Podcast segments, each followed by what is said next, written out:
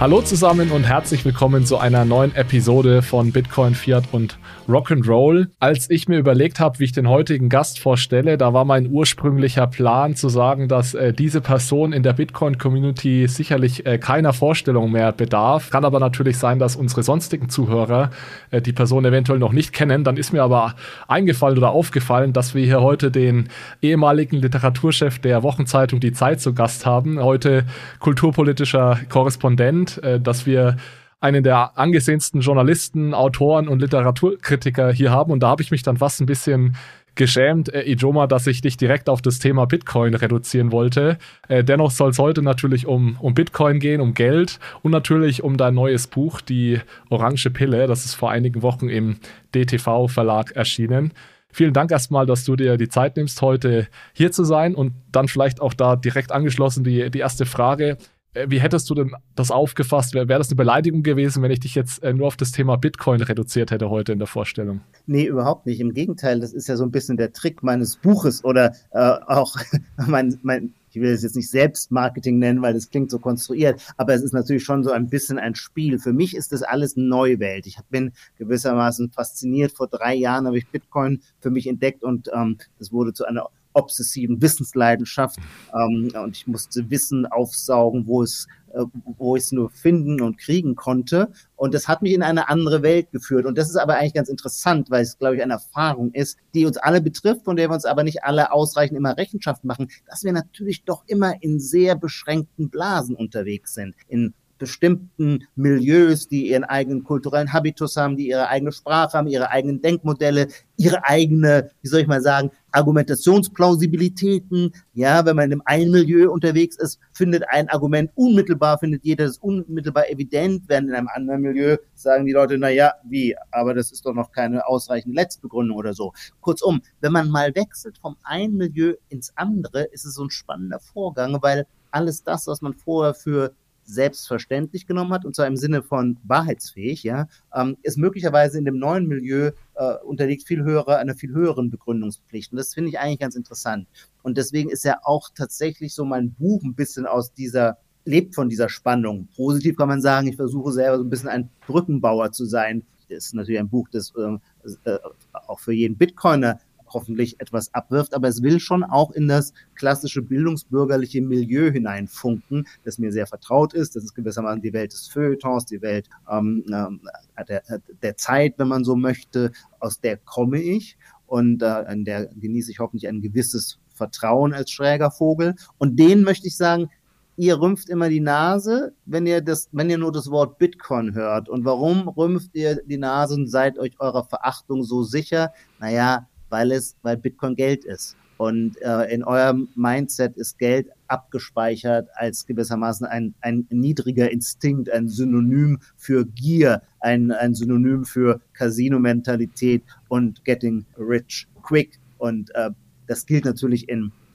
bildungsbürgerlichen Kreisen als verächtlich. Da soll man sich ansehen ähm, erwerben, langsam und äh, vor allem durch äh, Wissen und Intellektualität oder durch Kultiviertheit, aber nicht dadurch, dass man einmal aufs richtige Pferd gesetzt hat. Und den gewissermaßen hoffe ich plausibel machen zu können, dass Bitcoin unbedingt Geld ist, auch sein soll, ja.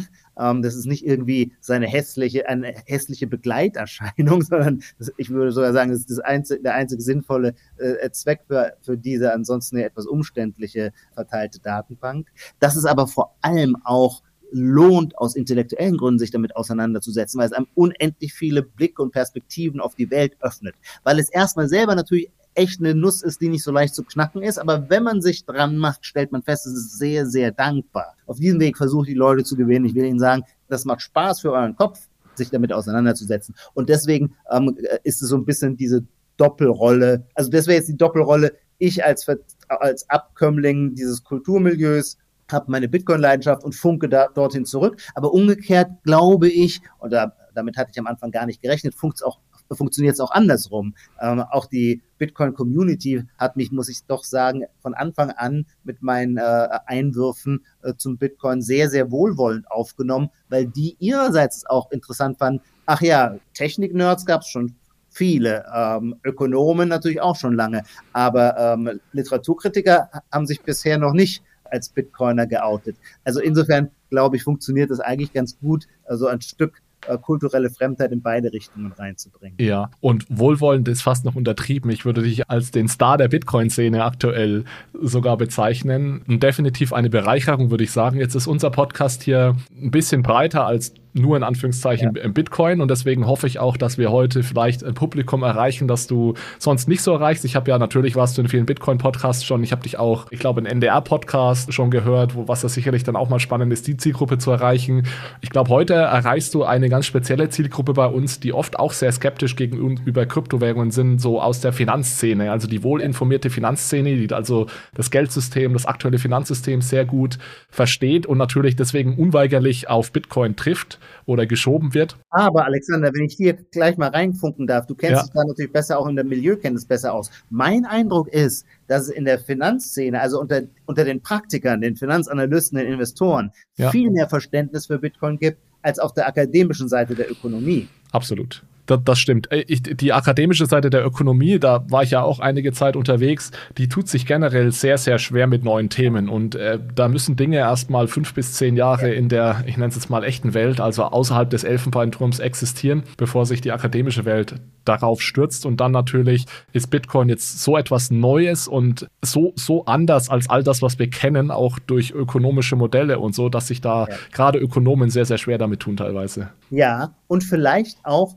ist es ein Hinweis auf den, ich will jetzt nicht sagen, fragwürdigen Status der ökonomischen Wissenschaft, aber sie hat natürlich etwas Zwitterhaftes. Das, das hat ja zum Beispiel auch Friedrich von Hayek immer schon umgetrieben. Sie ist natürlich keine Naturwissenschaft. Das heißt, sie lässt sich in, in, nicht in dieser klaren und einfachen Weise ihre Thesen und Behauptungen lassen sich nicht beweisen oder falsifizieren, wie man das aus den Naturwissenschaften kennt. Sie ist eine Sozialwissenschaft. Sie arbeitet mit Modellen, deren Ergebnisse aber davon abhängig sind, welche Daten eingespielt werden und ob die Daten wirklich die Wirklichkeit abbilden, ist erkenntnistheoretisch durchaus ein zweiter Schritt. Und in dieser Situation könnte ich, habe ich manchmal das Gefühl, dass die Ökonomie stärker eingebettet ist in ein herrschendes Paradigma.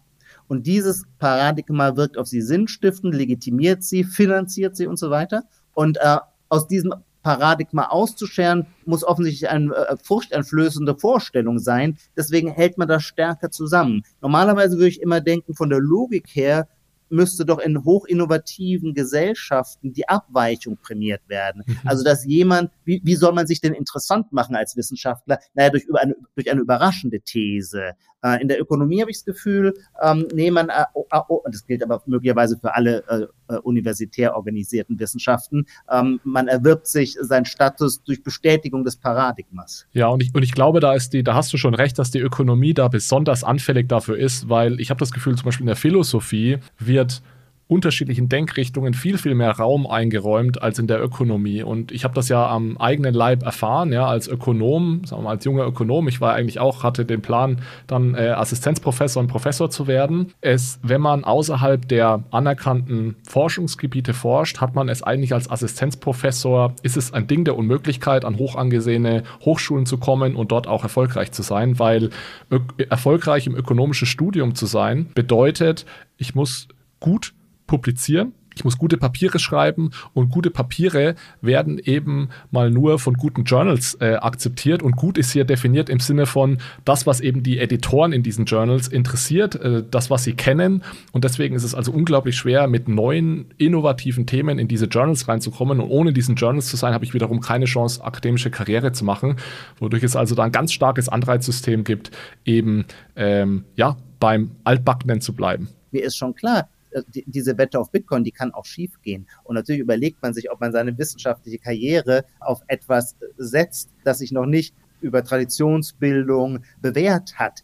Man könnte es, glaube ich, auch nochmal anders ausdrücken. So vieles, was Bitcoin uns bringt, ist ja auch eine Herausforderung, weil es gewohnte Denkmechanismen in Frage stellt. Nehmen wir nur so einen Punkt. Und ich spreche das an, weil ich weiß, dass du darin ja viel äh, virtuoser äh, herumzudenken vermagst als ich. Wir leben gewissermaßen seit 100 Jahren im Paradigma, dass die Wirtschaft äh, auf Inflation ausgerichtet sein muss. Und wir kennen alle die Deflationsspirale und der Schrecken, der von jedem Ökonomen Besitz ergreift, wenn er sich vorstellt, was erstmal passiert, wenn die Preise purzeln ähm, äh, und die Leute das Geld zurückhalten und die äh, Industrie deswegen keine Leute mehr einstellt und der Konsum zurückgeht und so weiter. Naja, Und jetzt könnte man erstmal sagen, wie blöd ist Bitcoin gebaut, dass es disinflationär ist, weil es widerspricht doch genau dieser unserer äh, Inflationsintuition. Oder aber, aber das ist natürlich geistig, intellektuell die viel größere Herausforderung, man sagt, naja, es, Bitcoin ist halt wirklich etwas Neues. Und zwar nicht nur eine neue Geldtechnologie, sondern damit verbunden auch eine neue Herausforderung, die einen Paradigmenwechsel unseres ökonomischen Denkens verlangt. Das sich natürlich, das ist doch gar keine Frage, noch keineswegs bewährt hat. Man kann natürlich versuchen, historisch nach Analogien zu schauen und dann landet man irgendwann im klassischen Goldstandard und sagt, naja, war diese Zeit, so wie es Seyfedin tut, war diese Zeit nicht die der industriellen Revolution, da wurden die, die großen Eisenbahnnetze in den USA gebaut, es war also eine Zeit hoher Produktivität und hoher Innovation und das immer wieder unter Deflationsbedingungen. Offensichtlich muss das gar nicht so schlimm sein, wie wir es uns seit Keynes angewöhnt haben zu denken. Aber das sind natürlich nur historische Analogien, die uns helfen können, aber auf die man sich nicht unbedingt verlassen muss. Und ich stelle mir schon auch manchmal vor, naja, ist dieser deflationäre Charakter von Bitcoin nicht doch auch ganz schön tricky. Aber ich will sagen, das finde ich das Spannende, dass wir so grundsätzliche Gewissheiten äh, im Angesicht von Bitcoin dann nochmal neu überdenken äh, müssen. Wer dann Recht behält, ist nochmal eine ganz andere zweite Frage. Ja, und ich, ich finde es extrem schade, dass es so wenige Ökonomen gibt, auch gerne mit, mit klassischer Ausbildung, die sich dem Bitcoin widmen, weil meines Erachtens der Blick der Bitcoin-Community, nenne ich es jetzt mal ganz vereinfachend, auf Geld und wie Geld funktioniert, der ist oft etwas simpel oder simplifizierend. Und es fehlt wirklich gute, gerne auch kritische Bitcoin-Forschung, die so mit dem Kenntnis, mit dem Werkzeug der klassischen Ökonomie mal auf dieses Thema schaut und das auseinandernimmt. Und das machen leider zu wenige, meiner Meinung nach. Genau, und umgekehrt denke ich mir auch immer, die müssten sich doch eigentlich freuen, dass die Bitcoiner gewissermaßen so ein neues Interesse und so eine frische Neugier für Geldpolitik wecken. Das ist ja, sonst kennen wir das, für, für die Geldordnung interessiert man sich ungefähr zehn Monate nach, der, nach einer großen Finanzkrise. Dann beschäftigen sie alle damit und dann äh, scheint die Fragilität dieses Finanzsystems auch schon wieder vergessen zu sein und Geldordnung ist überhaupt kein politischer, steht nicht mehr auf der politischen Agenda. Und Bitcoiner, so scheint mir, haben dieses Nachdenken über die Geldordnung irgendwie breitenwirksam. Na, natürlich ist es auch eine kleine Minderheit, die sich damit befasst, aber sie haben es irgendwie wieder aufs Tapet gebracht. Dieses Nachdenken darüber äh, stellt, äh, äh, stellt sich wieder etwas Spannendes äh, heraus, ist irgendwie sexy. Und das würde mich, wäre ich jetzt Ökonom, noch freuen, dass meine Gegenstände, natürlich durchaus aus einer anderen Perspektive, plötzlich Gegenstand populären Nachdenkens ist. Absolut. Äh, Geld, Geldtheorie und auch Zahlungslösungen sind plötzlich sexy geworden. Als ich vor irgendwie 10, 10 15 Jahren, das sind mittlerweile leider schon fünf, über 15 Jahre, angefangen habe, mich mit dem Thema zu beschäftigen, da hat sich niemand für Geldtheorie oder Zahlungen interessiert. Das war keine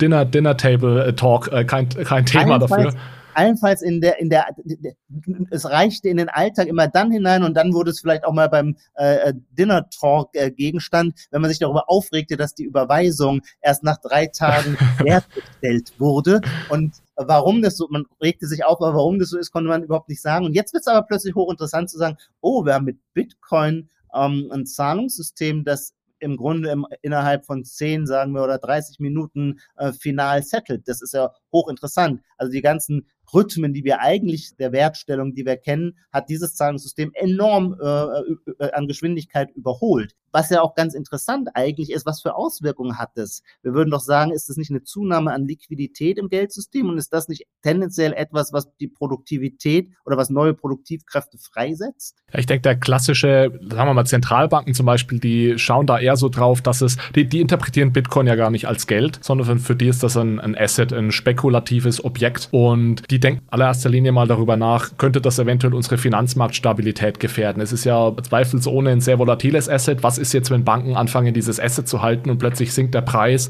und Banken gehen pleite? Was heißt das für unsere Finanzmarktstabilität und am Ende natürlich auch für die Stabilität des Euros, weil wenn der Bankenmarkt untergehen würde, würde natürlich auch der Euro äh, darunter leiden. Deswegen glaube ich, dass gerade der klassische Finanzmarkt noch sehr, sehr stark aus diesen Risikogesichtspunkten auf das Thema Bitcoin blickt. Wobei immerhin muss man sagen, der Risikogesichtspunkt stellt sich im Falle von Bitcoin fairer dar als im Falle der Fiat-Währungen, weil es niemanden gibt, der Fehlinvestitionen in Bitcoin äh, raushaut, bailoutet. Allein das macht ja doch auch den moralischen Charme dieses neuen Geldes aus. Genau, es, es gibt keinen Länder of Last Resort und es braucht auch keinen Länder of Last Resort bei Bitcoin. Jetzt sind aber natürlich Zentralbanken die Länder of Last Resort und halten sich in dieser Rolle natürlich als etwas ja, extrem Wichtiges und Unersetzbares in der Ökonomie und ist auf jeden Fall grundsätzlich notwendig und ohne Länder of Last Resort wird, wird, würde eine Fiat-Ökonomie definitiv nicht funktionieren, weil es ein Schuldgeld ist, ja, im Vergleich zum Bitcoin, was ja ein, ein Assetgeld ist. Könntest du dir in der Zukunft vorstellen, dass es gewissermaßen zwei unterschiedliche Geldmodelle nebeneinander gibt, das Schuldgeld, das Kreditgeld und das Assetgeld auf der anderen. Und dann wechselt man gewissermaßen je nach, ähm, ja, nach Konvenienz. Ja, ist eine gute Frage. Da hatte ich auch noch ein, eine, eine Frage an dich, weil du ja schon davon redest, dass Bitcoin Zahlungsmittel werden kann, was ja im Endeffekt so in, in, die, in die gleiche Richtung geht. Ich kann, ich kann dir mal meinen Take darauf geben und da würde mich interessieren, was, was du dazu denkst. Wenn Bitcoin sehr erfolgreich ist in der Zukunft. Das heißt, es gibt in 50 oder 100 Jahren noch Bitcoin, das hat einen gewissen Anteil an unserer Finanzwirtschaft. Dann glaube ich, dass der Anwendungsfall von Bitcoin eigentlich nur digitales Gold sein kann und Sparvehikel. Weil Bitcoin ist ein, so wie es designt ist, ein extrem gutes Sparvehikel. Heute noch nicht, weil es sehr volatil, aber ich glaube, dazu kann es in der Zukunft mal werden. Wenn ich dann jetzt sage, kannst den Euro und Bitcoin nebeneinander geben, dann würde das bedeuten, ich müsste einmal, wenn ich Lust habe, zahle ich mit Bitcoin und anderes Mal mit Euro. Der Grund, warum ich glaube, dass das nicht funktioniert, ist, weil Bitcoin wird so wie es designt ist, immer das bessere Sparmedium sein. Und geht so ein bisschen in die Richtung von Gresham's Law. Ich habe immer den Anreiz, das schlechtere Geld auszugeben. Das heißt, ich weiß, mein Euro inflationiert. Das heißt, wenn ich in meinem Geldbeutel beides habe, gebe ich zuerst den Euro aus. Das heißt, das schlechtere Geld ist immer im Umlauf, wird als Zahlungsmittel genutzt. Das bessere Geld wird als Sparvehikel genutzt. Und deswegen glaube ich, dass wir entweder, ich, ich glaube, das ist realistisch, dass wir in Zukunft Bitcoin, das wird ein sehr, sehr gutes Sparvehikel, so in die Richtung digitales Gold. Wenn wir uns eine Zukunft vorstellen müssten, in der wir mit Bitcoin bezahlen, dann glaube ich, müsste das eine Zukunft sein, in der es den Euro nicht mehr gibt. Oder aber man äh, setzt zwei Gegenüberlegungen an. Das zum einen ist, äh, im Euro zu zahlen, transnational, ist einfach sehr gebührenintensiv. Mhm. und äh, sehr viel gebührenintensiver als das wirklich transnationale Geld Bitcoin. Diesen Aspekt finde ich, der wird immer noch wird mir in der Öffentlichkeit immer noch ein bisschen zu wenig hervorgehoben. Das Bitcoin erscheint mir so sehr die kongeniale Erfindung für das Global Village, in dem wir äh, seit der Digitalisierung ja tatsächlich leben. Früher war das gar nicht, gar nicht so sehr nötig. Natürlich wurde Handel über Nationalgrenzen hinweg ähm, äh, getrieben, aber ähm, dafür gab es dann eine eigene Industrie. Ähm, früher nannte man sie die Wechsler, die dafür sorgten, äh, dass das äh, auch sinnvoll abgerechnet werden konnte. Jetzt haben wir mit Bitcoin tatsächlich ein Geld, äh, das überhaupt keine nationale Territorialität mehr kennt, das exakt die gleiche Expansion hat wie das Netz, wie das digitale Netz selber und nicht mehr nach Nationalitäten oder ähm, sonst irgendwelchen Identitätsmerkmalen unterscheidet. Und ähm, dass diese Seite nicht eine enorme Stärke ist, die wir nutzen, das würde, das kann ich mir eigentlich nicht anders vorstellen.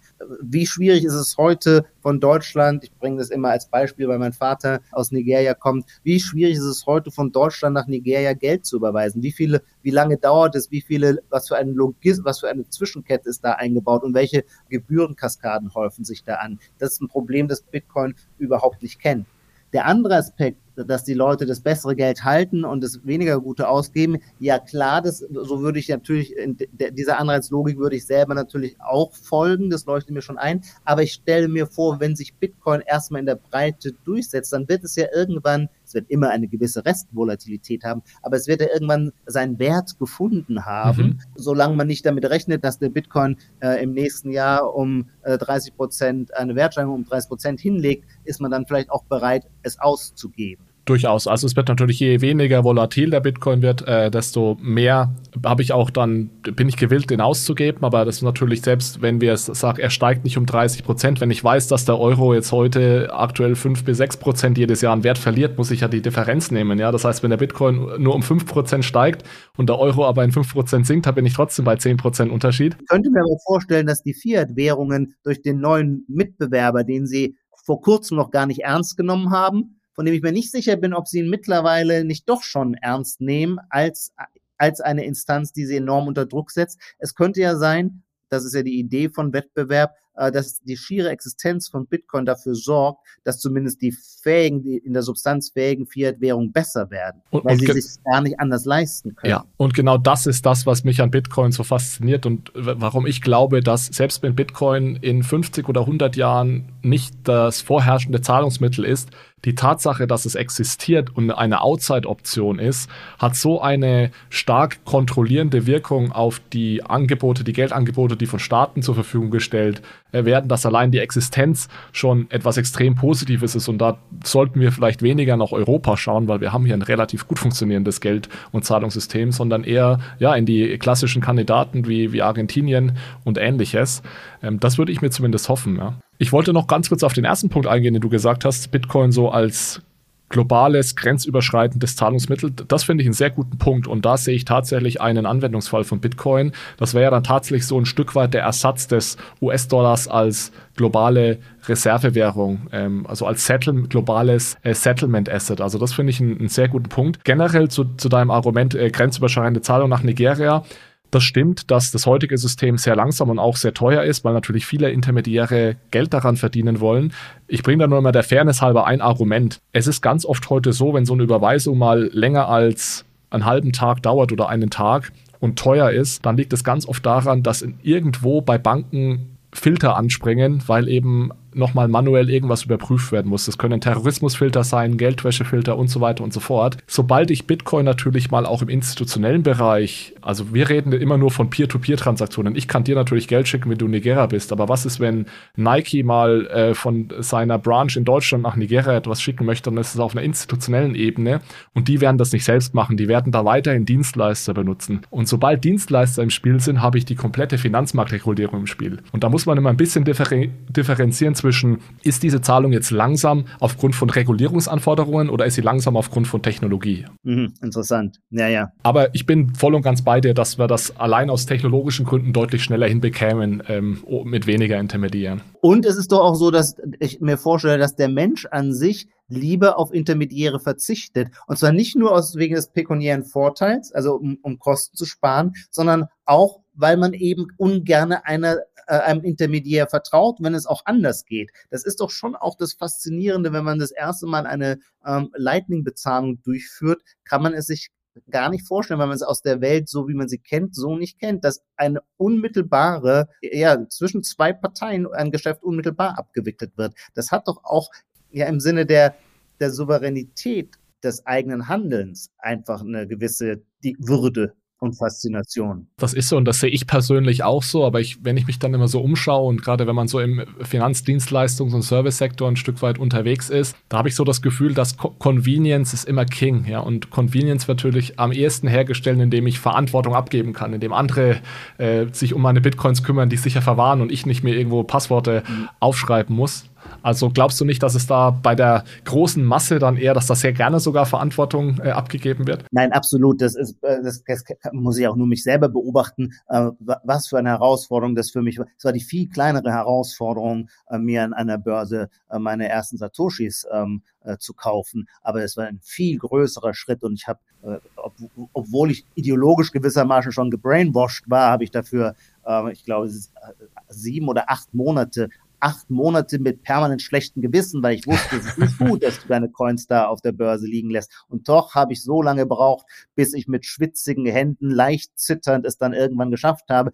Wenn man es dann mal macht, stellt man fest, ist gar nicht so schwierig, ähm, das Zeug aus seine Cold Wallet zu bekommen. Aber es ist immer noch natürlich eine, eine Anspannung, die man vor sich herschiebt. Und ich beobachte das auch bei vielen Leuten im Freundeskreis, die ich äh, äh, sanft georange-pillt habe und ähm, die dann tatsächlich Bitcoin gekauft haben, aber im Moment liegt er dann doch oft immer noch ähm, auf den Exchanges. Also ja, das, da will ich jetzt gar nicht auf andere zeigen, sondern muss ich nur auf mich selber zeigen. Gleichwohl das Gefühl, ich würde es fast so ein Gefühl der Erhabenheit nennen, wenn man dann das erste Mal seine Coins wirklich selbst verwahrt und weiß, ach so, das läuft jetzt über so einen kryptografischen Schlüssel. Und das ist doch auch, das ist erhaben auch deswegen, weil einem aufgeht, ah ja, hier ist eine Form von Eigenverantwortung, dank technologischen Fortschritten möglich geworden. Ähm, das finde ich schon ganz toll, was das heißt, über etwas verfügen. Und das fasziniert mich deswegen auch immer an Bitcoin, weil es ist so inspirierend für so viele auch andere Fragen. Also ein Ausdruck wie Eigenverantwortung der erschien mir früher eher wie so eine abstrakte Phrase. Manche, die liberal gesinnt waren, haben sie gerne im Mund geführt. Ich war immer liberal gesinnt, ich habe gerne von Eigenverantwortung gesprochen. Aber das hieß ja nicht, dass ich nicht trotzdem das Phrasenhafte daran irgendwie auch gespürt habe. Und jetzt ist es plötzlich überhaupt keine Phrase mehr und überhaupt nicht mehr abstrakt, sondern ganz konkret. Ach so, Eigenverantwortung heißt, ähm, du schickst deine Coins auf dein Cold Wallet, du verwahrst deine Seed Phrase und überlegst dir, wo du sie hinterlegst und so weiter. Ähm, und damit wird es zu, einer, zu, zu so was ganz konkret Anfassbarem. Ähm, und dieser Faszination finde ich, ich, fände es natürlich schön, wenn sich viele Leute dieser Faszination aussetzen. Trotzdem, völlig richtig, was du sagst, äh, Convenience is King.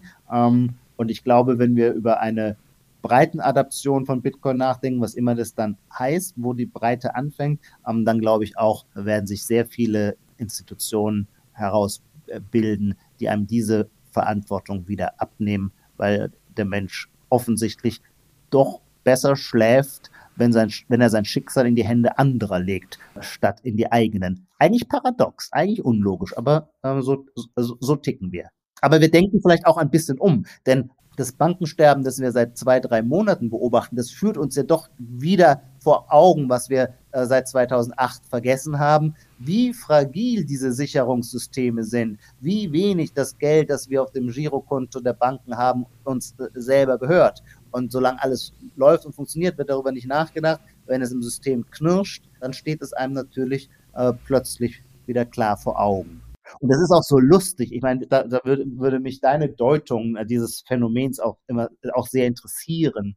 Der Bankrun erschien einem eine Zeit lang so wie, eine, wie so ein Phantom aus dem 19. Jahrhundert und das auch mit bestimmten Informationsfriktionen zusammenhing, die jetzt überwunden sind. Also irgendwie was Altertümliches, was nicht mehr in die Gegenwart passte. Und jetzt passiert aber genau das Gegenteil. Durch den technischen Fortschritt, in diesem Fall sagen wir durch die Kommunikationsmedien, durch Social Media, wird der Bankrun radikal aktualisiert und ist etwas extrem zeitgenössisches und erhöht sich auch noch in seiner Geschwindigkeit. Und dann finde ich es immer so interessant. Ich habe das heute gerade in der FAZ gelesen.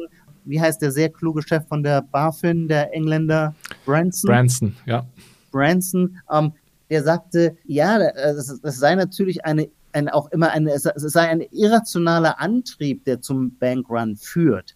Und das fand ich so interessant, darüber nachzudenken. Ich weiß nicht, wie irrational das ist.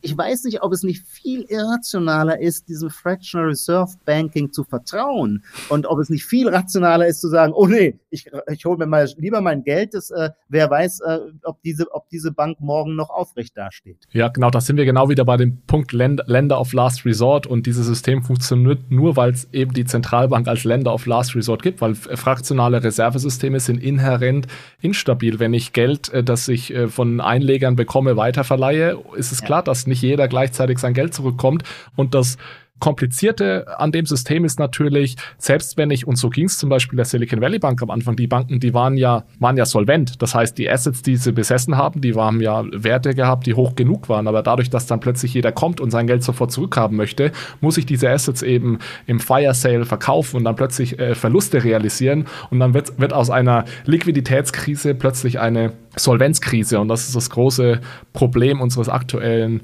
äh, Banken- und Geldsystems. Auf der anderen Seite muss man dann auch mal fairerweise dazu sagen, dieses System hat natürlich auch gewisse Vorteile, die wir eventuell in einer Bitcoin-Ökonomie verlieren würden, weil was heute durch dieses fraktionale Reservesystem funktioniert, ist, dass Geld im Sinne von Fiat-Geld, im Sinne von Depositen bei Banken sehr, sehr flexibel und sehr, sehr ortsgenau zur Verfügung gestellt werden kann. Wenn der Müller im, äh, in irgendeinem kleinen Ort am Ende, am Ende von Deutschland einen Kredit braucht, dann gibt es da nicht die Zentralbank in Frankfurt, die EZB, die das europaweit dann entscheiden muss, sondern dann kann eben die lokale Bank vor Ort sagen, ja, diese Liquidität stelle ich diesem Müller jetzt zur Verfügung, damit er sein Projekt umsetzen kann, weil ich mir das Projekt angesehen habe, weil ich daran glaube, dass das einen Mehrwert schafft und dass er mir diesen Kredit auch wieder zurückzahlen kann. Und das heutige Fiat-Geldsystem sorgt dafür, dass diese Kredite, dieses Geld sehr einfach geschaffen, aber dann auch wieder zerstört werden kann, wenn der Kredit äh, zurückgezahlt wird. Und das wird es natürlich bei einer fixen Geldmenge geht dieser Vorteil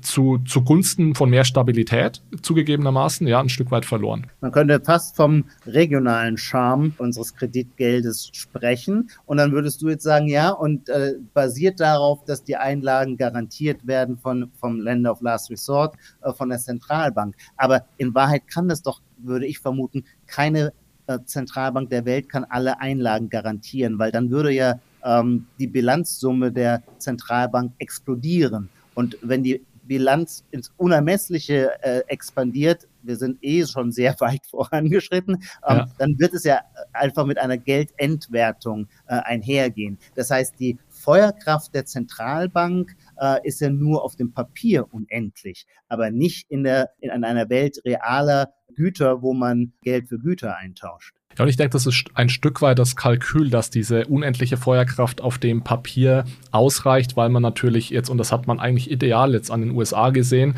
in den USA gesehen, dass dann eben, nachdem die ersten ein, zwei Banken pleite gegangen sind, ist man sofort eingeschritten, hat sofort den Rettungsschirm ausgepackt. Da gab es ja dieses Bank Term Funding Programm, wo man also sehr, sehr günstig Banken die Möglichkeit gegeben hat, sich zu refinanzieren, um überhaupt nicht in die Verlegenheit zu kommen, zu sagen, wir haben hier einen kompletten, dass der komplette nationale Bankensektor da irgendwie in Schieflage gerät. Sobald da mal ein, zwei Banken scheitern, wird meistens sofort eingegriffen, dass äh, dieser Knock-on-Effekt erst gar nicht, gar nicht entsteht. Ja. Und doch fließt das Geld weiter ab in Geldfonds und zu den too big to fail Banken. Ich meine, das ist doch die verrückte Logik ähm, äh, dieses Systems, die wir jetzt beobachten. Der Schrecken oder die Lehre von 2008 war, es soll nie wieder eine Bank too big to fail werden. Und jetzt haben wir in Amerika eine Situation, wo jeder klar denkende äh, Geld Einleger logischerweise zu einem, ich glaube, man sagt, es gibt acht äh, Banken in den USA, die als zu big to fail gelten. Natürlich fühlt man sich da sehr viel sicherer, weil man weiß,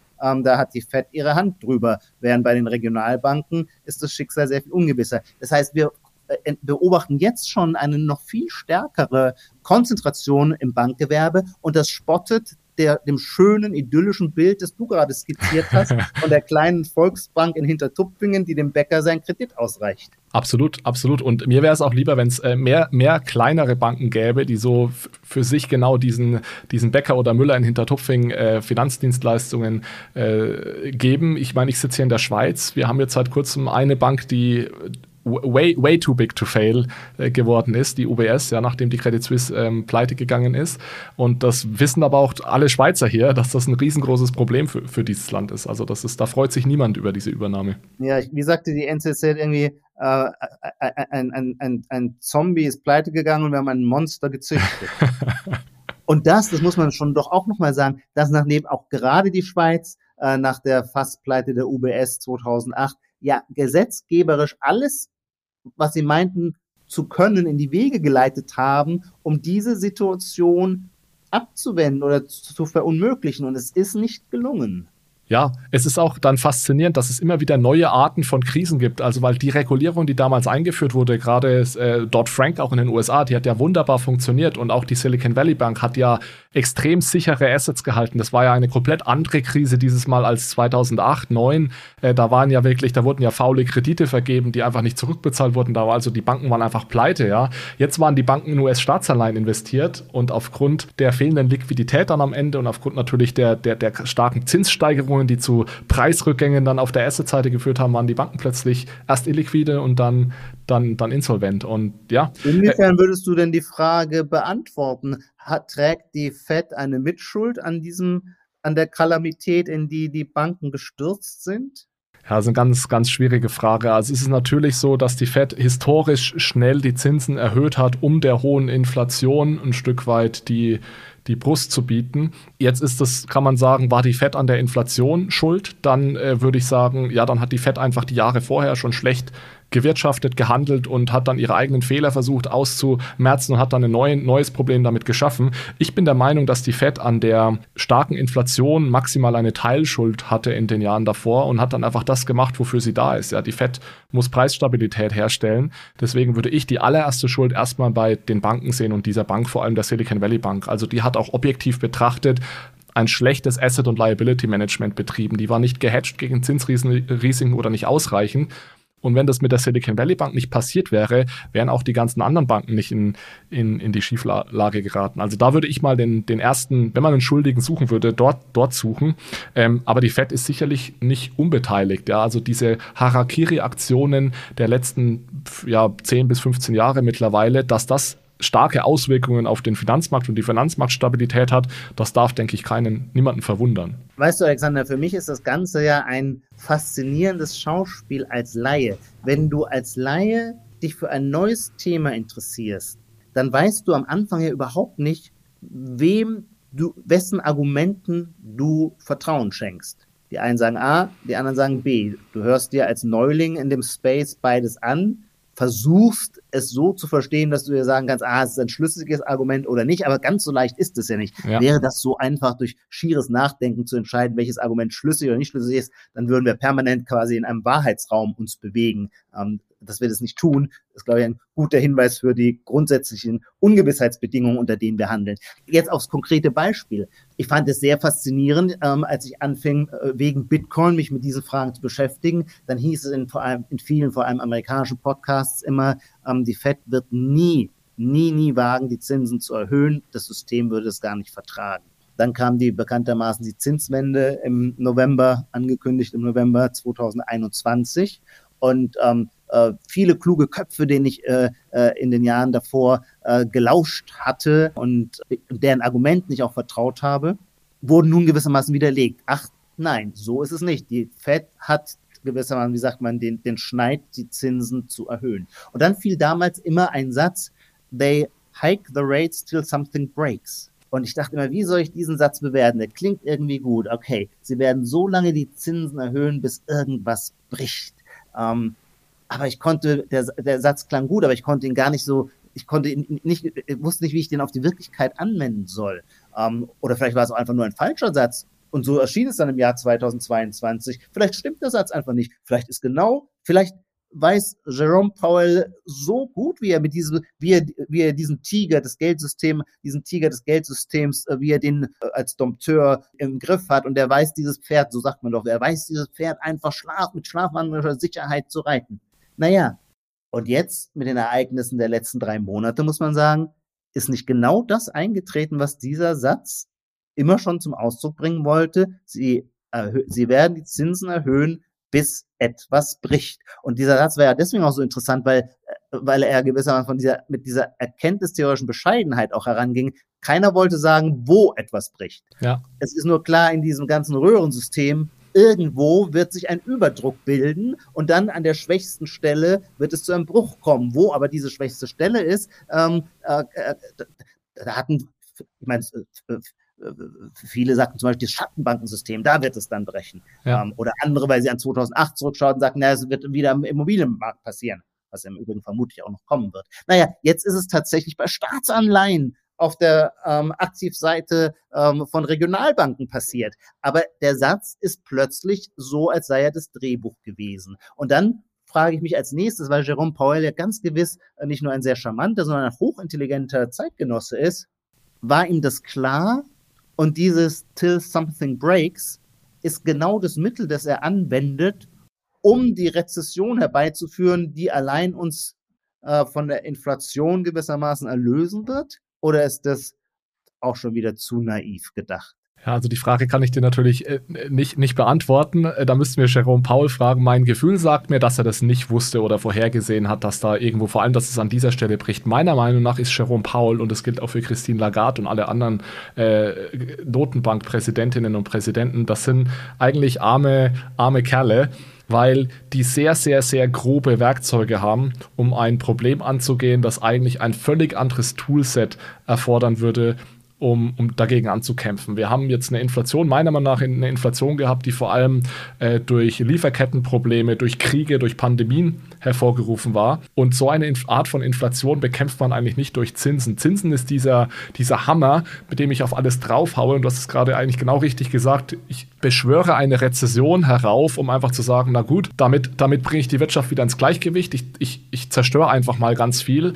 Äh, aber ich weiß nicht, ob wir nicht schon deutlich weiter mittlerweile sind zu sagen, kann ich da nicht viel feingliedriger äh, die Probleme dort bekämpfen, wo sie entstehen. Und Zentralbanken haben dafür überhaupt nicht die, die nötigen Werkzeuge, sind aber gleichzeitig dafür zuständig, Inflation in den Griff zu bekommen. Und ich glaube, das ist auch ein Grund, warum wir in den letzten Jahren so sehr extreme ähm, Eingriffe der Zentralbanken gesehen haben, weil die gar nicht anders können, als zu versuchen, wirklich ganz tief in die Trickkiste zu greifen und auch ganz massiv einzugreifen, um überhaupt irgendeine Auswirkung auf, auf Inflationszahlen noch zu haben. Also Paul Volcker, der, das Zentralgestirn am Himmel der Zentralbanker, ähm, hat ja auch mit diesem sehr groben Instrument, wie du es gerade genannt hast, ähm, äh, 1981, 82 war es, glaube ich, gearbeitet und wird für diese Tat ja noch heute verehrt es ist ja auch umgekehrt das Mittel der Zinssenkung nicht weniger grob und wurde ebenso beherzt zu Einsatz gebracht. Also insofern müsste man, wenn man dann das Handeln der Zentralbanker moralisch bewerten will, muss man sagen, kann man jetzt nicht sagen, oh die Armen, ähm, bei, bei, beim Zinsanstieg haben sie nur dieses grobe Mittel. Aber nein, sie haben dasselbe Mittel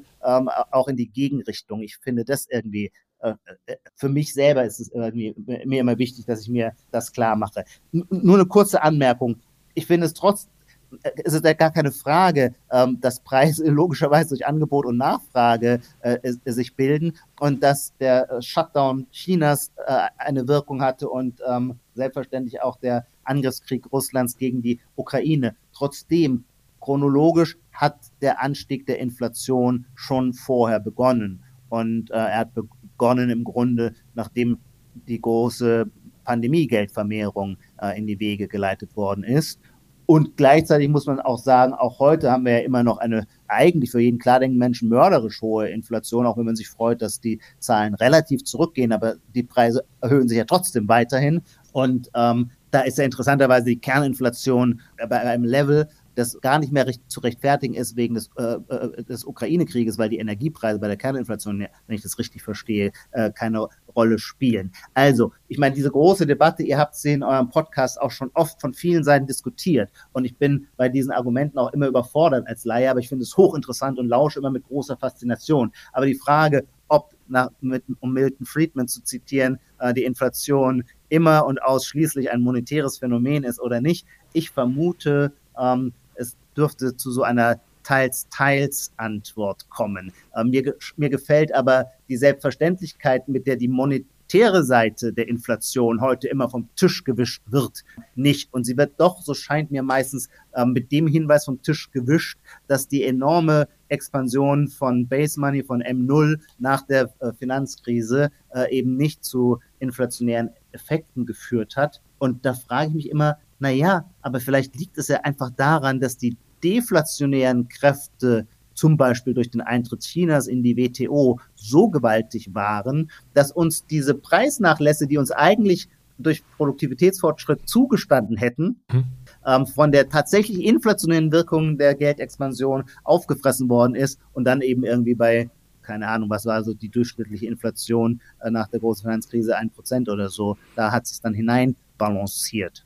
Also genau, das ist ein Thema, das wir hier auch schon sehr oft äh, diskutiert haben. Ich bin deswegen so, ich überspitze das eventuell teilweise auch ein bisschen, dass ich so stark gegen dieses äh, mehr Geld ist gleich Inflation argumentiere, weil das so ein sehr bekanntes Meme in der Bitcoin-Community ist. Und mir ist es einfach deutlich zu einfach zu sagen, die Zentralbanken drucken Geld, naja, dann führt das sicher zur Inflation, weil da muss doch sehr, sehr viel dazwischen passieren, dass es tatsächlich so ist. Und ich finde die Pandemie eigentlich ein ganz, ganz gutes Beispiel, die du, die du genannt hast. Da wurde viel Geld zur Verfügung gestellt, aber muss ich mal nachfragen, was ist denn da genau passiert? Und wir waren uns ja gerade einig, dass Inflation entsteht durch ein Ungleichgewicht von Angebot und Nachfrage. Also wenn da das Angebot geht zurück oder die Nachfrage steigt oder sogar beides, und beides ist während der, während der Pandemie passiert, weil auf der einen Seite, es war, es war kompletter Lockdown. Das heißt, das Angebot an Waren, Dienstleistungen vor allem, vor allem Dienstleistungen, war extrem reduziert. Jetzt kann man sagen, na gut, dann verdienen die Leute weniger, es wird auch weniger nachgefragt, dann hätte sich das, das Gleichgewicht gehalten. Aber es ist ja das Gegenteil passiert. Es wurde ja über günstige Kredite vom Staat besichert, wurde ja weiterhin Nachfrage künstlich generiert und sogar nach oben, nach oben gedrückt. Das heißt, wir hatten einen Rückgang in, im Produktangebot und einen Anstieg in der Nachfrage. Und wenn man es dieses Argument bringen will, aufgrund des neuen, neu gedruckten Geldes ist Inflation entstanden, dann muss man sich eigentlich hier die Nachfrageseite ansehen und muss sich ansehen, inwieweit hat, hat denn dieses neue Geld dazu geführt, dass diese Nachfrage künstlich nach oben gedrückt wurde. Und da spielt das neue Geld definitiv eine Rolle. Aber was nicht passiert, und das ist mir immer wichtig klarzumachen, ist, dass dieses Geld, das die Zentralbank druckt, irgendwie beim Endnutzer landet und der plötzlich mehr Geld hat, um das auszugeben. Das das ist, steckt nämlich immer hinter diesen Money Printer Goes Brr, dass die Zentralbank Geld verschenkt in irgendeiner Art und Weise. Es ist deutlich komplexer und am Ende, am Ende kann man das eigentlich herunterbrechen auf die Zentralbank sorgt durch das zusätzliche Geld dafür, dass die Zinsen sinken. Die Nachfrage muss immer noch aus der Wirtschaft kommen. Es mussten sich damals trotzdem die Restaurantbesitzer, die Fitnessstudiobesitzer, die haben sich Kredite genommen. Das konnten sie deswegen machen, weil die Zinsen durch die Zentralbank sehr niedrig waren und weil der Staat diese Kredite noch günstiger gemacht hat. Und da wurde wirklich Geld hergeschenkt. Also der Staat hat da teilweise Geld hergegeben. Und das sind, das sind genau diese Effekte, die zur Inflation führen und nicht die Tatsache, dass die Zentralbank Banken Staatsanleihen abkauft im Rahmen von, von QE. Das ist nur ein Effekt, der die Zinsen sehr, sehr tief hält. Äh, für mich ist das alles ein Mirakel, aber ich finde es ein hochinteressant, aber es übersteigt die Komplexität, die du angesprochen hast, übersteigt meine Fassungskraft. Ihr habt zwei, ich glaube sogar drei tolle Folgen zu QE gemacht. Ich habe diese Folgen dreimal gehört und ich kann sie quasi auswendig, aber etwas auswendig zu können heißt auch noch nicht, dass man es wirklich verstanden hat. Ähm, alles, was ihr da vorgetragen habt, finde ich einleuchtend und faszinierend und es bleibt dann doch bei mir zurück die Nachfrage, wenn QE so wenig Auswirkungen hat, wie ihr es schildert, weil es gewissermaßen sowieso nur ein, ich glaube, so habt ihr das ausgedrückt, nur ein Swap ist in der Bilanz der Geschäftsbanken, dort, wo auf deren äh, Aktivseite vorher ähm, äh, Staatsanleihen eingebucht waren, ist jetzt halt Zentralbankgeld eingebucht. Ein völlig äh, kostenneutraler, wenn ich es richtig verstanden habe, Vorgang. Äh, wenn dieser Vorgang derart neutral und konsequenzlos für die Welt ist, fragt man sich natürlich, warum man ihn dann allererst überhaupt geht. Also irgendwie scheint ja die, scheint der QE doch eine Funktion zu erfüllen. Und alles, was wir in der Welt tun, erfüllt ja immer, kann ja im Guten wie im Schlechten wirken. Äh, entweder es wirkt gar nicht, na klar, dann ist es wurscht, aber dann würde man es auch gar nicht ausführen. Oder es wirkt, nämlich was weiß ich, weil man sich davon einer Stimulierung der Wirtschaft verspricht, die dann vielleicht auch gar nicht kommt oder so, aber irgendetwas tut es ja, es ist ja da. Ähm, und ähm, das ist der Punkt, wo ich dann bei eurer äh, Argumentation dann doch immer selber so als ein Fragezeichen ähm, zurückbleibe. Ja, total fair. Und da, da überspitzen wir dann tatsächlich eventuell ein bisschen zu sehr, um einfach so dieses Gegengewicht äh, zu, zu, dem generell Money, Money Printer goes Bird zu sein. Aber die Argumentation ist tatsächlich, natürlich hat QE eine Auswirkung. Aber der Wirkungsmechanismus von QE ist nicht, dass dieses neue Geld im Sinne der Monetaristen in die Wirtschaft kommt, ich eine erhöhte Geldmenge habe und deswegen Inflation entsteht, sondern der ist indirekter. Der, der, der Wirkungsmechanismus ist, der, die Zentralbank kauft Staatsanleihen, dadurch sinken die Zinsen. Ultimativ sinken dadurch auch die Kreditzinsen. Das heißt, ja, es entsteht neues Geld, aber das entsteht nicht dadurch, dass die Zentralbank das in den Markt gibt, sondern das entsteht durch die Kreditfrage aus dem Markt. Das heißt, dadurch, dass es niedrigere Zinsen gibt, werden mehr Kredite genommen und dann habe ich aber eigentlich immer noch keine Inflation. Die Inflation kommt erst dann, wenn das Geld für gewisse Dinge ausgegeben wird. Wenn ich das nämlich investiere und dadurch Mehrwert schaffe, mehr Produkte schaffe, dann führt das nicht automatisch und die Produktionskapazitäten der Wirtschaft sind noch nicht an der Grenze. Dann führen eigentlich Investitionen erstmal noch keine, zu keiner Inflation. Wenn ich aber Kredite nehme, um zu investieren und ich bin schon an der Produktionsgrenze der Wirtschaft oder ich gebe dieses Geld für Konsum aus und so weiter, dann dann entsteht Inflation. Und, ich, und diese Differenzierung, ich glaube, da sind wir im Endeffekt gar nicht so weit entfernt von dem, was die Bitcoin-Community auch sagt. Aber es ist einfach, das Narrativ und die Rolle der Zentralbank ist ein bisschen eine andere als die, die immer durch diese Vereinfachung dargestellt wird. Okay, Alexander, dann frage ich dich jetzt konkret auf, dem, auf das Beispiel, über das wir vorhin schon geredet haben. Silicon Valley Bank, Regionalbanken in den USA. Die Fed macht ihr berühmtes Discount Window auf, das es, glaube ich, immer schon gab, nur in der Regel schämen sich Banken, es in Anspruch zu nehmen. So, ähm, das macht doch etwas mit dem Geldwert, wenn die Bilanz der Zentralbank sich ausdehnt. Also in dem Fall war es so, dass die, da, dieses Discount-Window ist ein Beispiel dafür, die Banken haben auf ihrer Asset-Seite haben sie Werte, Staatsanleihen zum Beispiel. Diese Staatsanleihen sind illiquide. Ich kann nicht an meine Kunden, wenn sie Geld haben wollen, denen die Staatsanleihen geben, sondern ich muss die erst liquidieren, ich muss die verkaufen. Jetzt kann es sein, dass ich Probleme habe, das zu verkaufen oder auch zu verleihen ähm, die, diese Staatsanleihen. Und da die, kommt die Zentralbank und sagt, du darfst die zu mir geben. Ich gebe dir im Gegenzug dafür Liquidität und diese Liquidität darfst du an deine Kunden ausbezahlen. Die Zentralbank schenkt in dem Moment nichts her. Ganz im Gegenteil, dieser, dieser Zins auf dieses Discount-Window, das ist ein Zins, der Banken normalerweise sogar eher wehtut. Das heißt, was die Bank in dem Moment macht, ist, sie gibt eine Staatsanleihe her für 100, bekommt 98 äh, Kredit. Diesen Kredit kann sie nehmen, um die Kundennachfrage zu bedienen, um das Geld auszubezahlen. Die Bank muss sich aber irgendwie darum kümmern, diese Staatsanleihe am Ende wieder zurückzukaufen, weil es ist nur ein besicherter Kredit, den sie sich in dem Moment von der Federal Reserve genommen hat. Aber Risiko ist doch einfach in der Welt und verschwindet nicht nur, weil es von der einen Bilanz auf die andere umgebucht wird.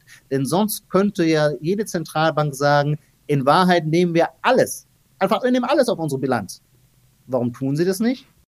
Naja, weil man dann ihrer Bilanz nicht mehr traut. Also ich, glaube, ich glaube, das, das Risiko daraus, was die Zent traut, Ja, ich meine, das, was in, was in dem Moment passiert, ist, dass ein, ein Vermögenswert der, der, der nicht liquid ist im Sinne von, ich kann damit mir keinen Kaffee kaufen, wird in etwas verwandelt, womit ich mir einen Kaffee kaufen kann. Und jetzt kann man sich die Frage stellen, wenn das im großen Maßstab gemacht wird, dass Vermögenswerte in Liquidität verwandelt wird und das ausgegeben wird, dann führt das definitiv zur Inflation. Also die Frage ist, was macht denn derjenige, der sich das Geld abheben möchte von der Silicon Valley Bank in dem Moment? Möchte der das sich abheben, weil er das ausgeben möchte? Dann würde ich sagen, führt auf jeden Fall zu Inflation. Wenn er sich dieses Geld abheben möchte, damit es bei einer anderen Bank wieder anlegt, ist in dem Moment eigentlich erstmal erstmal nichts passiert. Also dann hat die Zentralbank in dem Moment einfach nur dieser einen Bank ermöglicht, diese Liquidität auszubezahlen, damit sie bei einer anderen Bank wieder eingezahlt wird. Also am Ende ist immer die Frage, was wird denn mit diesem Geld, was wird denn mit dieser Liquidität gemacht? Auf der anderen Seite muss ich natürlich auch sagen, dadurch, dass die Zentralbank überhaupt diese Möglichkeit schafft, in dem Moment an Liquidität zu kommen und dadurch Risiken auf ihre Bilanz nimmt, als Player, der im Endeffekt machen kann, was er will, weil er Geld drucken kann, so viel wie er will. Dadurch schafft er natürlich Liquidität in einem System, das eventuell gar keine Liquidität verdient hätte in dem Moment, weil eben gewisse Risiken im Markt sind. Und sowas kann natürlich durchaus ähm, inflationär wirken in so einem Moment. Ja, immer wenn die Zentralbank eingreift, hat das Auswirkungen. Das will ich gar nicht in Abrede stellen. Ijoma, lass uns mal, das ist zwar eine sehr spannende Diskussion und ich könnte die stundenlang äh, mit dir weiterführen, aber ich möchte jetzt auch nicht, äh, dass ich derjenige bin, der hier interviewt wird. Äh, würde ich gerne noch mal auf, auf dein Buch zurückkommen und da ein paar, paar Fragen dazu stellen. Vor allem würde mich mal sehr interessieren, Du hast vorhin schon ganz kurz gesagt, du hast schon einige Freunde georange pilled. Jetzt ist das Buch ja schon seit einigen Wochen auch draußen. Mich würde mal interessieren, welche Erfahrungen du seit der Veröffentlichung gemacht hast. Also gab es da schon, es gab ja sicherlich Feedback, wahrscheinlich auch sehr positiv aus der Bitcoin-Community, könnte ich mir vorstellen. Wie war es so aus anderen Richtungen? Haben sich auch vielleicht Leute schon gemeldet, die gesagt haben, hey, bei mir hat es jetzt Klick gemacht oder hast du eher Ablehnung erfahren auch? Also da hat sich, glaube ich, ähm, viel verändert in den letzten äh, zwei, drei Jahren tatsächlich in der Öffentlichkeit. Ich weiß, als ich, als ich anfing für mich Bitcoin zu entdecken und anderen davon erzählte, da wurde mir immer so ein bisschen mitleidig auf die Schulter geklopft, so im Sinne von, aber sonst, sonst bist du noch ganz knusper, oder? und ähm, diese Reaktion gibt es überhaupt nicht mehr. Also in meinem Freundes- und Kollegenkreis leuchtet es allen Leuten ein, dass es interessant ist, sich mit diesem Thema zu befassen. Hat noch überhaupt nichts mit der Bewertung zu tun, ob man Bitcoin gut findet oder nicht gut findet, oder schon gar nicht mit der Frage, ob man äh, selber in Bitcoin investiert ist oder nicht. Aber das ist ein Gegenstand, dass es ein legitimer Gegenstand des Nachdenkens ist und auch ein produktiver Gegenstand des Nachdenkens ist. Ich glaube, das hat sich tatsächlich verbreitet. Und das beobachte ich auch zum Beispiel bei meinen Lesungen. Und das hat dann wieder so ein bisschen mit meiner Bikulturalität zu tun. Ich habe ja auch vorher schon Bücher geschrieben, völlig andere Bücher, der innere Stammtisch, war ein politisches Tagebuch, das deutsche Krokodil ist ein, ein, ein Memoir. Und da habe ich natürlich eine Leserschaft, die auch einfach gerne die sich daran erinnern, ach, das war doch so eine schöne Lesung, beim, aus dem, als, als der Mangold aus dem deutschen Krokodil gelesen hat. Jetzt hat er ein neues Buch. Bitcoin interessiert mich zwar gar nicht, aber ähm, da gehe ich mal hin. Und dann stelle ich fest, die sind natürlich dann in der Regel zum Beispiel sehr viel älter als die klassischen Bitcoiner im Publikum. Und dann stelle ich fest, dass die die Fragen, die Bitcoin aufwirft, eigentlich alle völlig satisfaktionsfähig finden. Das sind Fragen, mit, über die die selber vielleicht noch nicht direkt nachgedacht haben, weil ihnen niemand den Anstoß oder den Impuls dazu gegeben hat. Aber wo, wo diese Fragen verhandelt werden, sind sie bei der Sache und das leuchtet ihnen auch ein. Das heißt, mit Einleuchten meine ich immer die Problemanalyse. Das ist mir auch immer ganz wichtig. Ich finde, ähm, Diskussionen, Debatten oder Auseinandersetzungen gewinnen gleich an Niveau, wenn man ein bisschen unterscheidet zwischen der einen Seite die Fehleranalyse mhm. und der anderen Seite, was sind mögliche Lösungen. Und ich sehe Bitcoin für mich auch immer als ein, ein äh, als eine Anleitung, ähm, äh, das bestehende Geldsystem äh, genauer mir anzuschauen und nach seinen Schwachpunkten zu fragen und zu verstehen, warum es knirscht.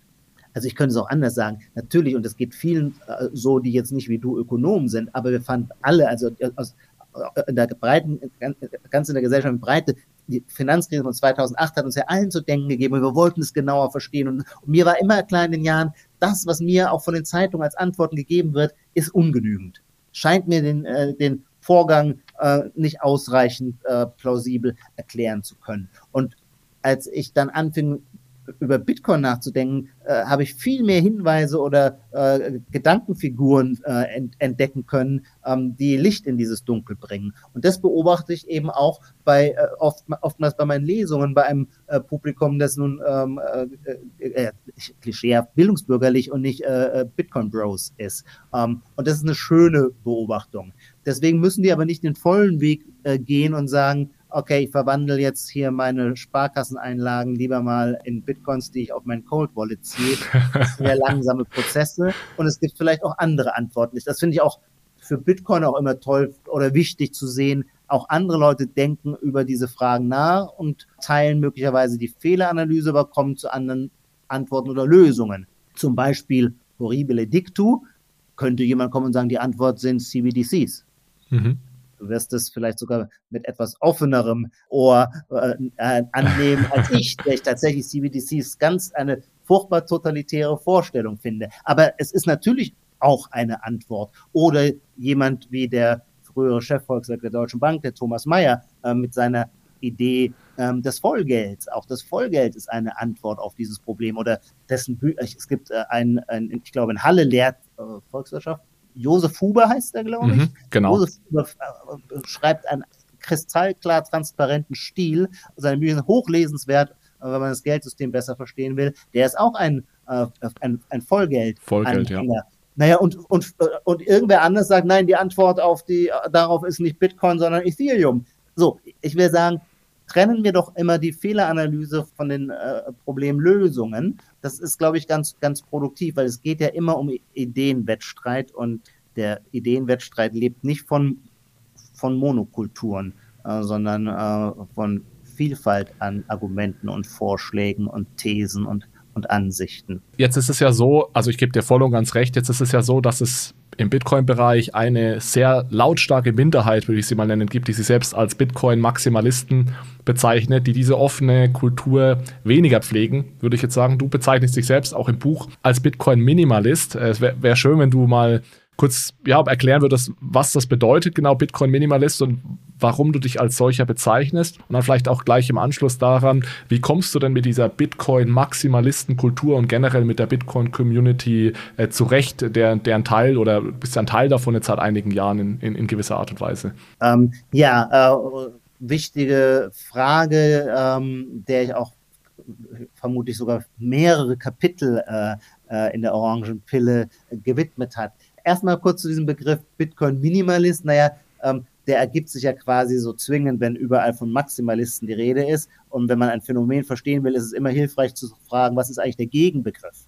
Also das ist ja sonst die suggestive Kraft, wenn ein Begriff ähm, äh, akklamiert wird und man so tut, als gäbe es keinen Gegenbegriff, dann hat er quasi die, äh, die totale Deutungsherrschaft. Und das ist ja nie gut. Und dann ist logischerweise der Gegenbegriff zum Maximalismus der Minimalismus. Und dann überlegte ich mir, was könnte der Minimalismus sein? Und da habe ich mich eigentlich, glaube ich, von meinen Intuitionen lenken lassen. Ein Grund, warum äh, Bitcoin bei mir ähm, äh, so gut funktioniert hat, hatte schon auch etwas damit zu tun, dass mich eine bestimmte ähm, äh, philosophische Grundhaltung des Skeptizismus immer schon geprägt hat, und zwar auf allen Ebenen. Erstens mal so vom Temperament, aber eben auch auf auch so philosophiegeschichtlich. Ich habe äh, irgendwann auch mal Philosophie studiert. Und äh, als bestes Beispiel für diese Denktradition würde ich immer, man nennt ihn den kritischen Rationalisten, Karl Popper, österreichischer Jude, nach England ausgewandert ist, äh, anführen, ähm, äh, dessen ganzes Denken äh, sich von diesem Kerngedankenfigur leiten lässt, dass es keine absoluten Wahrheiten gibt. Er hat auch eine ganze Wissenschaftstheorie entwickelt, die im Kern besagt, Wissenschaft meint falsifizierungsfähige Thesen aufzustellen, er meint nicht die Wahrheit herausgefunden zu haben. Die Wahrheit wäre in diesem Sinne etwas Statisches, etwas Petrifiziertes, ähm, diese eine Einsicht, von der aus dann alles weitere äh, abgeleitet werden kann. Nein, Wissenschaft ist ein unendlicher Prozess, der durchaus eine Aufwärtsbewegung darstellt. Also die Physik nach Einstein ist umfassender äh, und erklärungsstärker als die Newtonsche Physik, keine Frage. Aber auch Einstein oder das, äh, die, die physikalischen Paradigmen, die wir mit der Einsteinschen Physik verbinden, wird nicht in alle Ewigkeit als vollständige oder abschließende Wahrheit da sein, sondern diese These wird irgendwann auch wieder falsifiziert werden. Und eine These ist überhaupt dann nur für Karl Popper äh, Wissenschaft, wenn sie falsifizierungsfähig ist. Und das ist so ein interessanter Punkt. Das heißt, man muss seine Erkenntnisse so formulieren, dass sie bestritten werden können. Mhm. Sonst hat man nämlich in Wahrheit keine wissenschaftliche These in die Welt gesetzt, sondern ein Dogma. Ein Dogma ist so formuliert und so gebaut, äh, dass es gewissermaßen nicht angreifbar ist. Es will sich immunisieren. Ich glaube, das ist der Begriff, der bei Popper da eine Rolle spielt. Ähm, Selbstimmunisierung. Und das ist nie ein erkenntnisdienlicher dienliche Haltung. Jetzt ist ja interessanterweise Friedrich von Hayek ebenfalls Österreicher, der nach England gegangen ist, schon vor, äh, schon vom Anschluss Österreichs an äh, Nazi-Deutschland und war immer ein großer Bewunderer äh, von Karl Popper, weil er auch fand, dass ihr Denken vieles teilt. Und nun ist ja, wir wissen es alle, die österreichische Schule, der man Friedrich von Hayek zu Recht zuordnet, spielt eine große, eine überragende Rolle ähm, für für uns Bitcoiner würde ich in dem Fall tatsächlich äh, äh, auch vom Wir sprechen. Und ähm, deswegen ist, finde ich, in die österreichische Schule äh, dieser, dieses Gedanken, die, diese Grundüberlegung, dass es keine, kein absolutes Wissen gibt, dass wir unter Bedingungen der Ungewissheit leben, handeln und entscheiden, tief in dieses Denken der österreichischen Schule äh, eingearbeitet. Und ich würde sagen, Friedrich von Hayek hat seine ganzen herrlichen Invektiven gegen den Sozialismus aus keinem anderen Grund geführt, als weil er nicht an absolutes Wissen glauben wollte. Weil er sagen wollte, nein, der Sozialismus versucht, eine Planwirtschaft äh, aufzurichten, äh, weil er von dem Bild ausgeht, wenn alle Informationen äh, einer Gesellschaft in einer zentralen obersten Instanz, nennen wir sie das Zentralkomitee, zusammenlaufen, dann haben wir ja alle Informationen über die Welt, um dann die richtige, die weise, die einzig richtige Entscheidung zu fällen und dann die Anweisung nach unten zu geben, was zu tun ist, in dem Fall, was zu produzieren ist, was zu konsumieren ist und so weiter. Eine schöne Vorstellung, die auch einleuchtet. Friedrich von Hayek würde sagen, die funktioniert auch so in kleinen Gesellschaften, also zum Beispiel in äh, Organisationen. So ist es. Mhm. Da ist der, der Angestellte auf der untersten Ebene, der berichtet an den Abteilungsleiter und der Abteilungsleiter berichtet früher, hätte man gesagt, an den Direktor, heute an den CEO. Dann hat der CEO alle Informationen, fällt eine Entscheidung und ähm, das ist dann, naja, und, und ist das dann die richtige Entscheidung? Ja, natürlich nicht immer. Und zwar warum? Nicht, weil der CEO oder Direktor dumm ist, sondern weil gar nicht so klar ist, wie viele Informationen kommen überhaupt an der Spitze an. Bilden eigentlich die Informationen, die Daten, die Wirklichkeit, in der sich ein Unternehmen bewegt, bewegt angemessen ab? Wir wissen es nicht. Und deswegen ähm, können Entscheidungen richtig und falsch sich im Nachhinein als richtig oder falsch oder als besser oder weniger gut erweisen.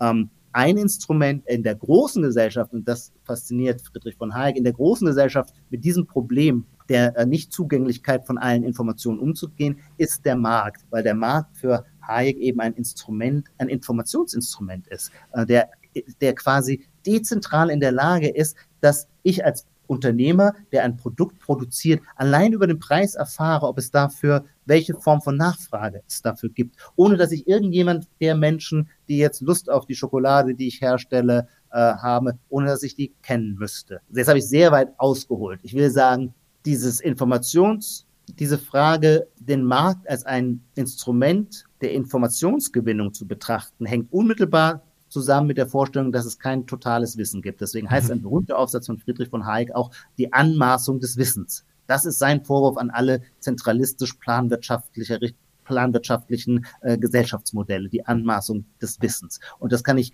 diesen Impuls oder diesen Impetus, den kann ich stark nachempfinden. Und den möchte ich dann aber umgekehrt als Bitcoiner, geprägt von der österreichischen Schule, eben auch in den Bitcoin-Space einbringen. Und da würde ich sagen, funktioniert so ein Konzept wie Bitcoin-Maximalismus nicht. Was wäre Bitcoin-Maximalismus? Naja, es wäre die Vorstellung, wenn wir einmal Bitcoin verstanden haben, dann haben wir die Einsicht in eine tiefe Wahrheit gewonnen, von der aus wir alle weiteren Schritte, die es in der Zukunft geben wird, deduzieren können. Wir können also unglaublich detaillierte Prognosen über die Zukunft ansetzen. Wir wissen nicht nur, dass es nie mehr als 21 Millionen Bitcoins geben wird, sondern wir wissen auch, was genau das heißt. Das heißt dann dieses und jenes und so weiter. Und plötzlich hat man ein klar, hat man ein ganzes Zukunftsszenario, das mit gewissermaßen wissenschaftlicher Notwendigkeit kommen wird. Schon da äh, äh, läutet bei mir natürlich die Alarmglocken, weil die wissenschaftliche Notwendigkeit ist eine Formulierung aus dem Marxismus.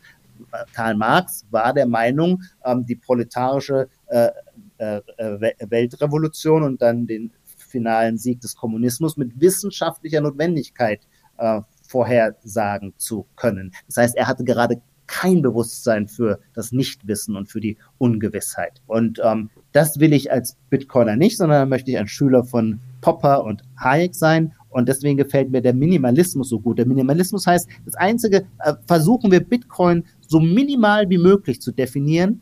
Denn je weniger wir, je, je, je minimaler unsere Aussagen über Bitcoin sind, desto zutreffender sind sie, ja, mhm. Weil sie nicht weiter ausholen. Und da würde ich sagen, für mich ist das, es ist ein dezentrales Geld ohne Gegenparteirisiko. Das ist ein und für alle Mal sicher. Und mehr will ich erstmal gar nicht sagen. Ich finde das aber schon wahnsinnig viel. Ja. Das festzustellen von dieser neuen Asset-Klasse ist, finde ich, reicht mir voll und ganz. Was das dann heißt, wie sich das da zum Beispiel verhält zu konkurrierenden anderen Kryptowährungen oder wie sich das verhält zu CBDCs oder für, zu sonst irgendwas oder wie es sich verhält zu unseren Konsumgewohnheiten. Auch das ist ja so ein Narrativ, das in sich auch interessant ist. Das will ich nicht einfach vom Tisch wischen, aber dass man sagt, ah ja, ein deflationäres Geld wie Bitcoin ähm, ist eigentlich das beste Mittel, äh, um Degrowth ähm, äh, äh, zu begünstigen, weil ein Geld, das äh, wertbeständig ist, äh, nicht für sinnlosen Konsumschrott ausgegeben wird. Alles für sich genommen schöne Überlegung. Ich will nur sagen, ich will da in die Prognosen nicht zu weit gehen, sondern mhm. halte mich lieber an diese Minimaldefinition. Für mich ist Bitcoin ein dezentrales Geld ohne Gegenparteirisiko und das ist sehr viel. Und deswegen ähm, finde ich eine minimalistische Haltung gut und sehr stark im Einklang mit einigen intellektuellen Grundintuitionen der österreichischen Schule faszinierend. Also ich oute mich dann jetzt hiermit als Bitcoin-Minimalist. Äh, das, da, da fühle ich mich sehr, sehr angesprochen in der, der Beschreibung, die du gerade äh, dargelegt hast. Und was ich vor allem mir so noch nie überlegt hatte, dass äh, dieser, dieser Begriff Bitcoin-Maximalist, also eine Art Oxymoron, wie du das gerade beschrieben hast, das eigentlich überhaupt nicht äh, mhm. zu, zusammenpasst. Ja, ich habe ich hab so meine Probleme mit dem, mit dem Maximalismus und ich hätte das äh, nicht halb so eloquent, eloquent formulieren können wie, wie du gerade, aber also genauso sehe ich das auch, dass, dass diese Offenheit ist ja auch das, was uns weiterbringt am Ende. Türen schließen, das ist das, was Bitcoin am wenigsten hilft. Idoma, ähm, wir sind jetzt schon, wir sind jetzt schon über einer Stunde, deswegen würde ich mal vorschlagen, auch wenn ich mich noch stundenlang weiter mit dir unterhalten könnte, dass wir hier einen Schlussstrich ziehen. Wir packen natürlich äh, den Link zu deinem Buch, das ich jedem sehr ans Herz legen kann, in die Show Notes. Vielleicht noch zum Abschluss die Frage, wo man dich findet, wenn man dir folgen möchte. Wo findet man am besten deine Bücher? Ich vermute in allen Buchhandlungen publizierst du sonst noch bei der Zeit äh, online irgendwo auf Twitter, LinkedIn? Äh, es gibt ein äh, äh, verwaistes Facebook-Konto, das bringt aber nichts, da drauf zu klicken, da passiert nichts mehr. bei Twitter bin ich tatsächlich äh, mehrheitlich eher ein passiver Nutzer. Manchmal ähm, retweete ich was und vielleicht alle zwei Monate schreibe ich auch irgendwas rein. Ähm, aber also da, da wird man jetzt ähm, nicht so besonders fündig, muss ich sagen. Aber es gibt mich auf Twitter, sonst gibt es mich in der Zeit ähm, und in meinen Büchern und und in deinem Podcast. genau, so ist es. Es kommt wie immer jetzt im Anschluss an unser Gespräch nochmal zwei, drei Minuten so eine kleine persönliche Kritik von mir zu deinem Buch. Ansonsten, lieber Ijoma, herzlichen Dank für das tolle Gespräch. Es hat mir unglaublich viel Spaß gemacht. Es, wir waren lange in Kontakt schon schriftlich, deswegen hat es mich sehr gefreut, dass es endlich mal geklappt hat, dich hier zu haben. Äh, kauft euch alle das Buch von Ijoma. Es ist sehr, sehr lesenswert für ein sehr guter Einstieg in das Thema Bitcoin. Wir bleiben in Kontakt, Ijoma. Ich hoffe, wir sehen uns irgendwann mal auch äh, auf einer der Konferenzen oder Veranstaltungen und bis dahin herzlichen Dank. Absolut, das wäre schön. Mach es gut, bis dahin. So, wie versprochen gibt es jetzt noch kurz mein persönliches Fazit zum Buch Die Orange Pille von Ijoma Mangold. Ich möchte das heute hier tatsächlich kurz halten. Das Gespräch mit Ijoma war lang und spannend, äh, faszinierend würde ich sogar sagen. Genauso fasziniert und ja, gefesselt war ich auch von dem Buch. Ein Buch über Bitcoin zu schreiben ist definitiv nicht einfach, vor allem so, dass Menschen ohne, sagen wir mal, vorherigen Kontakt mit diesem Thema, vielleicht sogar ohne finanziellen Hintergrund, gefesselt werden und sich angesprochen fühlen. Und genau das schafft meiner Meinung, meiner Meinung nach dieses Buch. Es ist, wie Joma das ja auch selbst sagt, ein Buch für das Bildungsbürgertum, würde ich sagen. Also natürlich extrem eloquent geschrieben, sprachlich ein extrem hohes Niveau, so wie man das eben von einem langjährigen Zeitjournalisten und Autor erwarten würde. Aber, und das ist, denke ich, ganz wichtig nochmal zu erwähnen, auch inhaltlich ist dieses Buch extrem stark. Also es ist alles auch technisch sauber beschrieben und auch didaktisch sehr gut gemacht. Es ist, wie ich zu, zu, zu Beginn gesagt habe, nicht einfach Bitcoin zu erklären, weil man fängt mit der einen Seite an und muss eigentlich sofort die andere Seite auch erklären, damit, damit Bitcoin am Ende einen Sinn ergibt und diesen Prozess langsam in dieses Thema einzuführen. Das schafft Ijoma sehr, sehr gut in diesem Buch und deswegen kann ich es jedem ans Herz legen, der sich für dieses Thema interessiert, einen Einstieg schaffen will oder eben auch dieses Buch an Menschen verschenken möchte, äh, die sich dieses Thema Bitcoin doch mal etwas näher zu Gemüte führen wollen.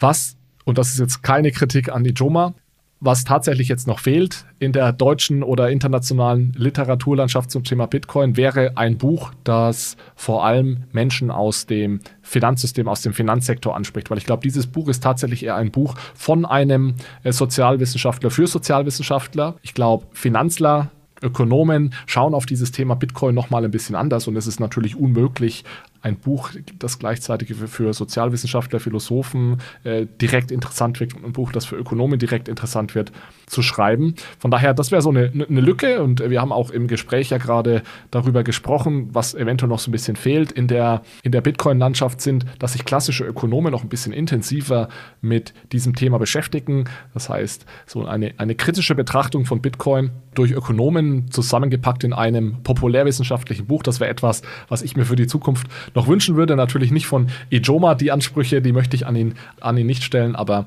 eventuell von einem der ja, großen, großen Ökonomen.